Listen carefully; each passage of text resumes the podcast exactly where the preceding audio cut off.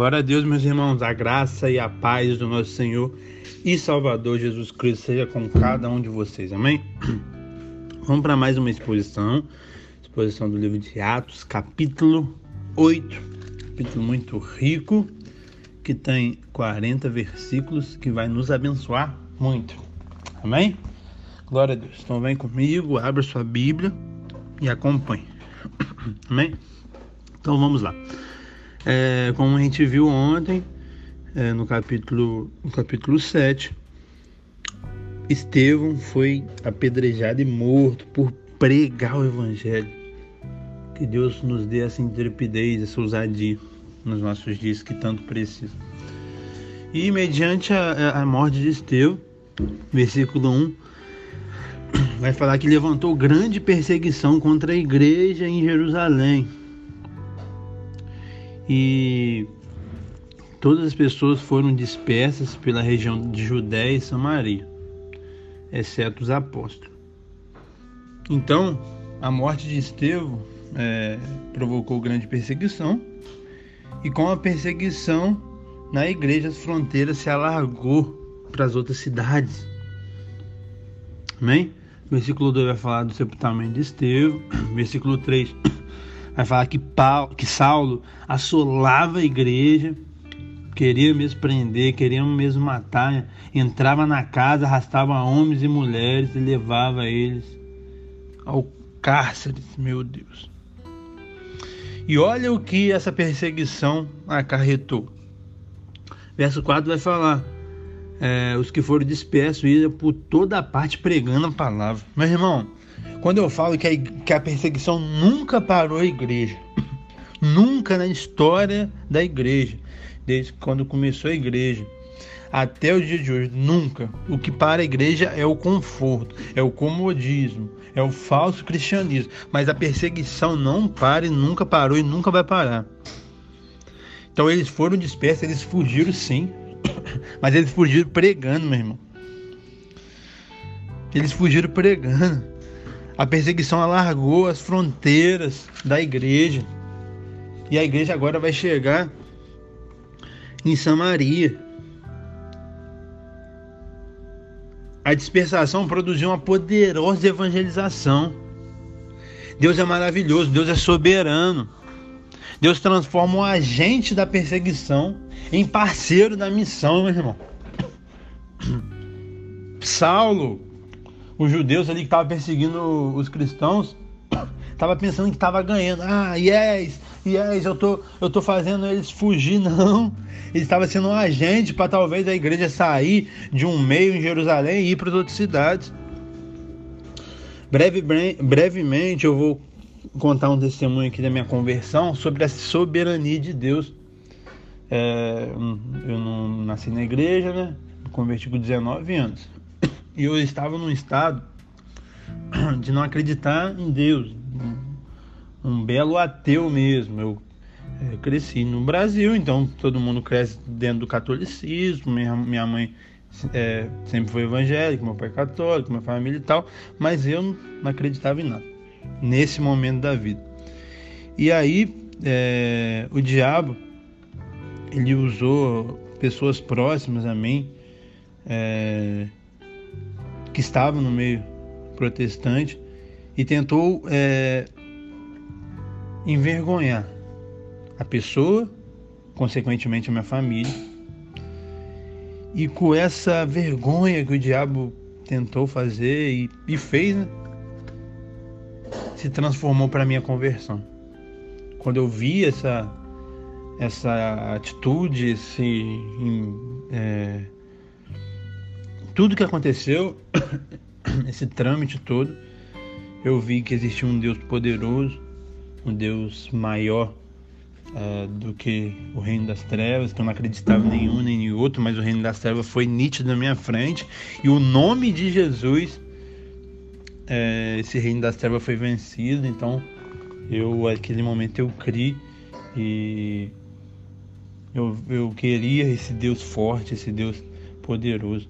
E aquele momento foi o momento da minha conversão, para a glória de Deus, essa conversão genuína, que é, tem cinco anos né, que aconteceu isso, nunca mais É, nunca parei, sempre avancei, sempre estou procurando conhecê-lo e prosseguir conhecê-lo, sempre procurando cumprir o meu chamado, que é ensinar a palavra de Deus, que é cuidar de pessoas.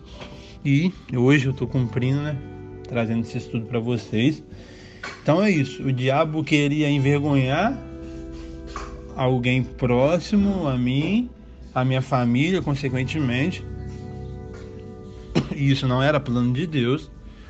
É, mas Deus reverteu essa vergonha numa conversão minha que serviu, claro, para minha salvação, mas eu, para a glória de Deus, eu estou sendo é, ajudando outras pessoas a chegar ao conhecimento de Deus, à salvação.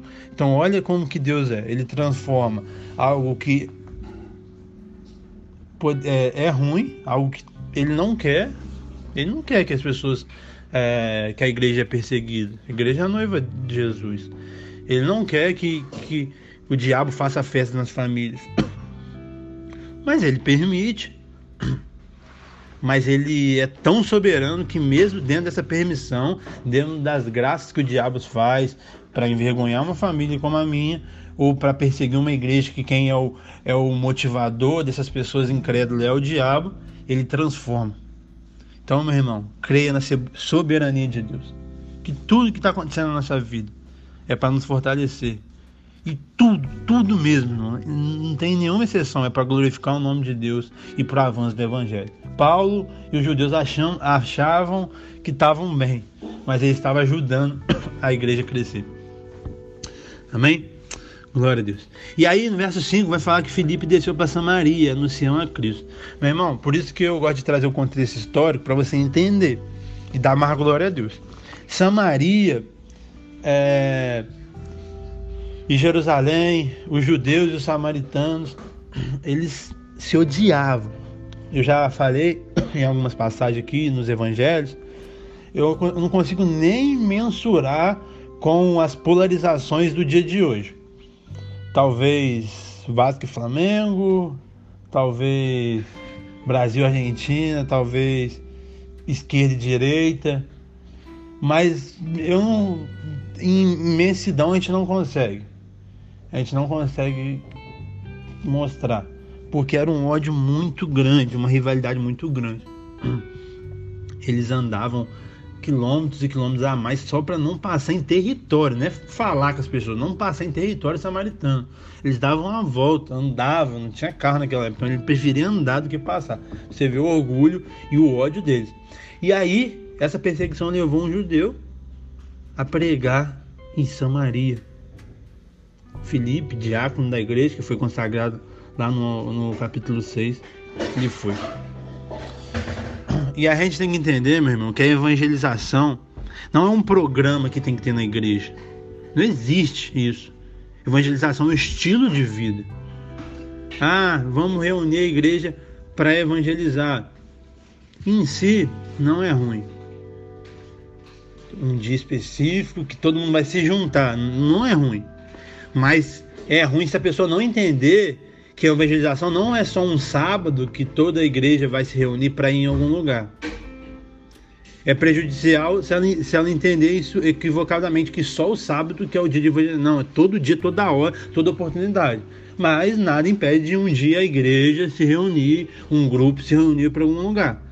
Mas esse conhecimento tem que entender tem que estar tá, é, bem atento, que a evangelização não é um programa, mas é um estilo de vida. Filipe impactou Samaria. Como fala lá em Atos 6, ele era um homem cheio de Espírito Santo, de fé, sabedoria. Ele tinha vida, ele tinha testemunho. Amém? E ele pregou ali aos olhos e aos ouvidos. Ele fazia sinais, ele pregava a palavra, os espíritos imundos saíam gritando, as pessoas eram curadas e houve muita alegria é, em Samaria. Glória a Deus. Verso 9 vai falar de um certo homem, Simão o Mágico. E ele enganava as pessoas. Verso 9 vai falar que ele iludia o povo de Samaria é, ele era popular. Verso 10 e 11 vai falar que todos davam ouvido é, porque acreditavam que ele era um homem de Deus, é, aderiam a ele porque ele iludia as pessoas com mágica. E aí chegou Felipe, curando, pregando, expulsando demônio. E aí ele viu que as pessoas estavam dando crédito para Felipe, verso 2 vai falar sobre isso. Ele falou: opa, vou colar com esse cara aí. E aí, o verso 3 vai falar: o próprio Simão abraçou a fé e, tendo sido batizado, acompanhou Felipe. Meu irmão, ele foi batizado. E esse não foi um erro de Felipe, não. As pessoas hoje quer batizar pessoas perfeitas. A Bíblia só fala para crer e ser batizado. Tem muitas igrejas que dá curso de batismo, a gente que na Lagoinha dá curso de batismo, eu não sou contra isso. Eu acho muito bom. Mas biblicamente não existia isso. Creu foi batizado. Porque o batismo é a evidência da fé. E se você falou que creu, você creu. E claro que com o tempo essa crença vai gerar obras. Você não é salvo pelas obras, mas para dar obras, para boas obras. Então, ah, vou esperar ser dois anos, se for um cristão mesmo, vou te batizar. Não, não é assim. Creu, batizou. Hoje tem o curso, tudo bom, tudo bem, melhor ainda, mas depois o curso batiza e a pessoa pode nunca ter nascido de novo. A gente acredita na palavra dela. Então ele abraçou a fé, ele aceitou Jesus aqui, né? Foi batizado, mas você vai ver posteriormente que ele não se converteu. Porque uma conversão, meu irmão, resulta em obras, resulta em transformação de vida. Não que você não vai ser perfeito, não vai pecar, mas não é sobre isso. Mas você vai ter o caráter de Cristo. O erro na sua vida não vai ser premeditado, vai ser um acidente. E você vai ver o, o que ele quis aqui é de uma pessoa que não nasceu de novo, não se converteu. Então, vai existir pessoas assim no nosso meio que vão se batizar, que vão falar que aceitaram Jesus, mas não foram, não nasceram de novo. Amém? Verso 14 ao 17, os apóstolos desceram para, para Samaria. Eles ouviram falar que, que o samaritano tinha recebido a palavra de Deus e enviaram Pedro e João. Aqui não fala, Lucas não relata, mas com certeza eles ficaram espantados. Eles não tinham, mesmo Jesus falando várias vezes essa dimensão que o cristianismo ia chegar para os gentios. Você vai ver isso mais para frente. É... Aí desceu, verso 15, oraram por, por eles, graças a Deus, eles, que né, nesse momento eles viram, e, e, viu que eles não tinham sido é, recebido o Espírito Santo ainda, então eles puseram a mão e eles receberam o Espírito Santo. E aí, nesse momento, o pervertido Simão, não o Pedro, mas Simão o mágico, ele viu, viu isso, vendo isso no verso 18, vai falar que ele, ele viu, meu Deus, ofereceu dinheiro. Ofereceu dinheiro para conceder esse poder. E aí Pedro não recuou e foi firme, como a gente tem que ser. Repreendeu ele no verso 20. No verso 21. Por isso que eu falo é, que ele não se converteu. O verso 21, o que, que Pedro vai falar? Não tens parte nem sorte nesse ministério, porque o teu coração não é reto diante de Deus. Aí Pedro dá uma sentença para ele: arrependa, pois, da tua maldade e rogue ao Senhor, talvez seja perdoado o intento do teu coração pois vejo que está em fel de amargura e laço de iniquidade. Então, Pedro está falando, meu filho, vai se converter, rapaz. Se arrependa, está doido. Ele não tinha se convertido ainda. E aí, é, talvez nesse momento, não sei, não fala mais dele a Bíblia, talvez nesse momento ele pode ter se convertido. Porque realmente ele, ele se arrependeu desse ato e falou: Rogai por mim, o Senhor, para que nada que dissesse sobre mim venha. Então ele, ele reconheceu o erro dele e essa é uma das marcas do, do arrependimento, mas não para por aí, né? Como que você sabe, eu já expliquei algumas vezes, o, o arrependimento é composto de três características: razão, que é você conhecer, reconhecer que errou, ele reconheceu, emoção, que você vai ficar triste com isso, e o terceiro, que é o determinante, que é a vontade, que você vai mudar a partir disso. O remorso tem dois desses três. Tem razão, você reconhece, e tem emoção, você fica triste, mas não tem um terceiro, que é a ação. Amém? É, então, foi repreendido, parece que se arrepende. E aí os, os discípulos, apóstolos, testificou tudo o que aconteceu ali, voltou para Jerusalém e nessa volta evangelizou muitas aldeias do samaritano. Glória a Deus.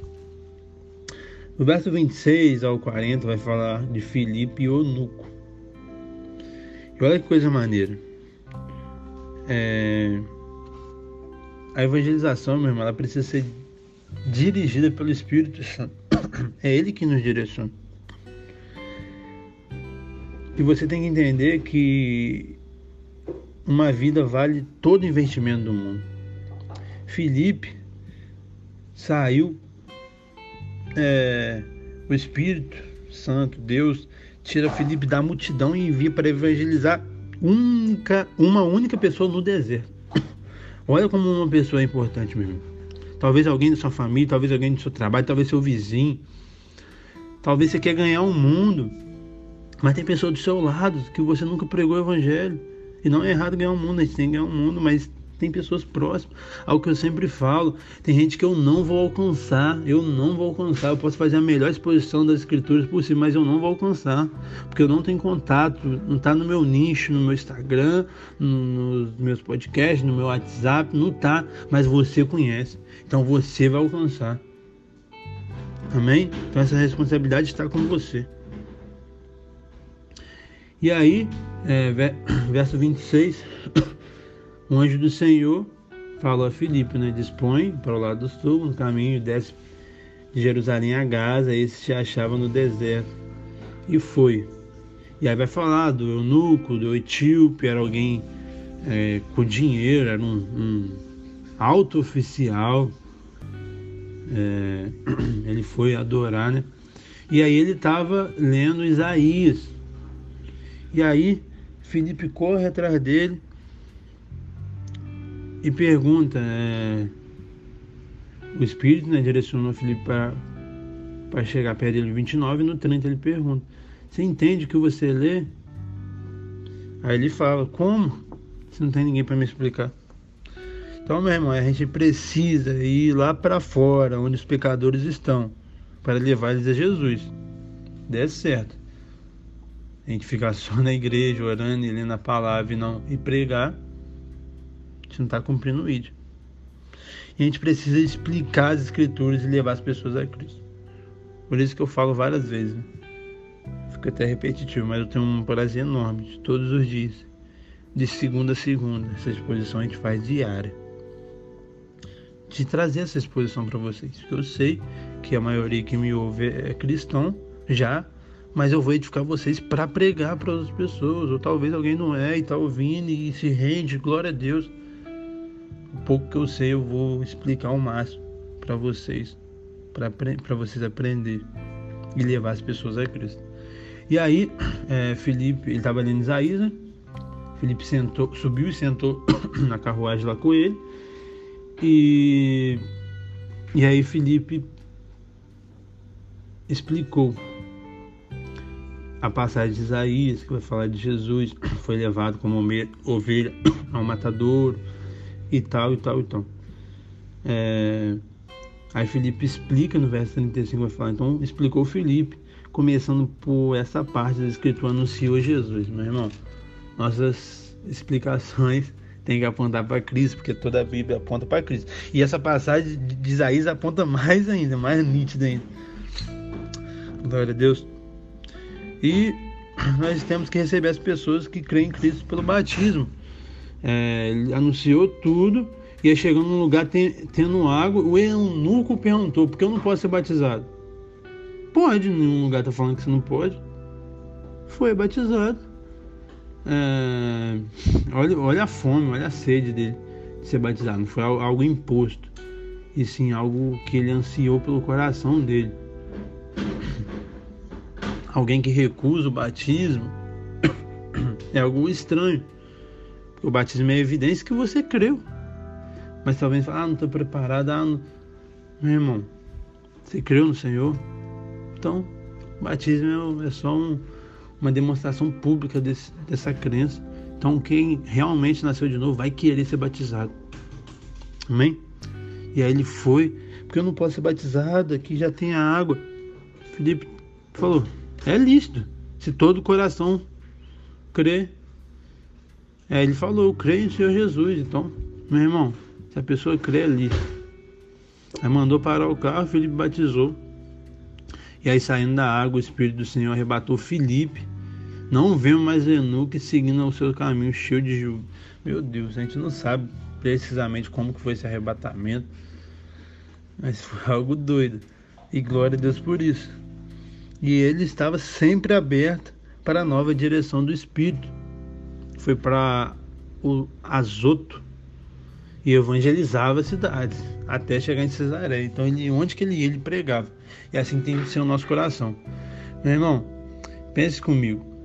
Se Felipe, se Paulo, que vai se converter para a glória de Deus no próximo capítulo que a gente vai ver, capítulo 9, é, se Paulo, se Pedro, se as pessoas, até depois da Bíblia, os heróis da fé, Lutero, é, John Wesley, se eles tivessem a tecnologia que a gente tem hoje, o que, que eles fariam nesse mundo? Que alvoroço eles fariam? Porque eles andavam quilômetros para pregar para uma pessoa, uma família. E hoje a gente não precisa andar nada, a gente só precisa sair um pouco do Instagram e parar de ver as coisas fúteis, sair um pouco do WhatsApp, parar de ver status, sei lá, deixar de ver é, dois episódios de série que a gente gasta uma hora e meia vendo e pregar na sua rede social mesmo, ou talvez para um amigo. Fica imaginando, olha essa tecnologia que a gente tem, o privilégio que a gente tem, o que que os apóstolos fariam com isso? Se sem a tecnologia, se sem nem meio de transporte bom, que só tinha cavalo naquela época, na, é, navio muito mal, que demorava meses as viagens, eles pregavam. E hoje a gente tem tudo, a gente tem os meios de transporte rápido, a gente tem a tecnologia e a gente não prega. Que vergonha, que vergonha para mim e para você. Então, meu irmão, use a tecnologia para pregar o evangelho. Deus te trouxe para esse tempo, te confiando isso. Então, meu irmão, Vamos usufruir da tecnologia que a gente tem, do privilégio que Deus nos deu. E vamos pregar o Evangelho. Que Deus te abençoe. Compartilhe esse episódio para mais pessoas serem abençoadas. Fique com Deus.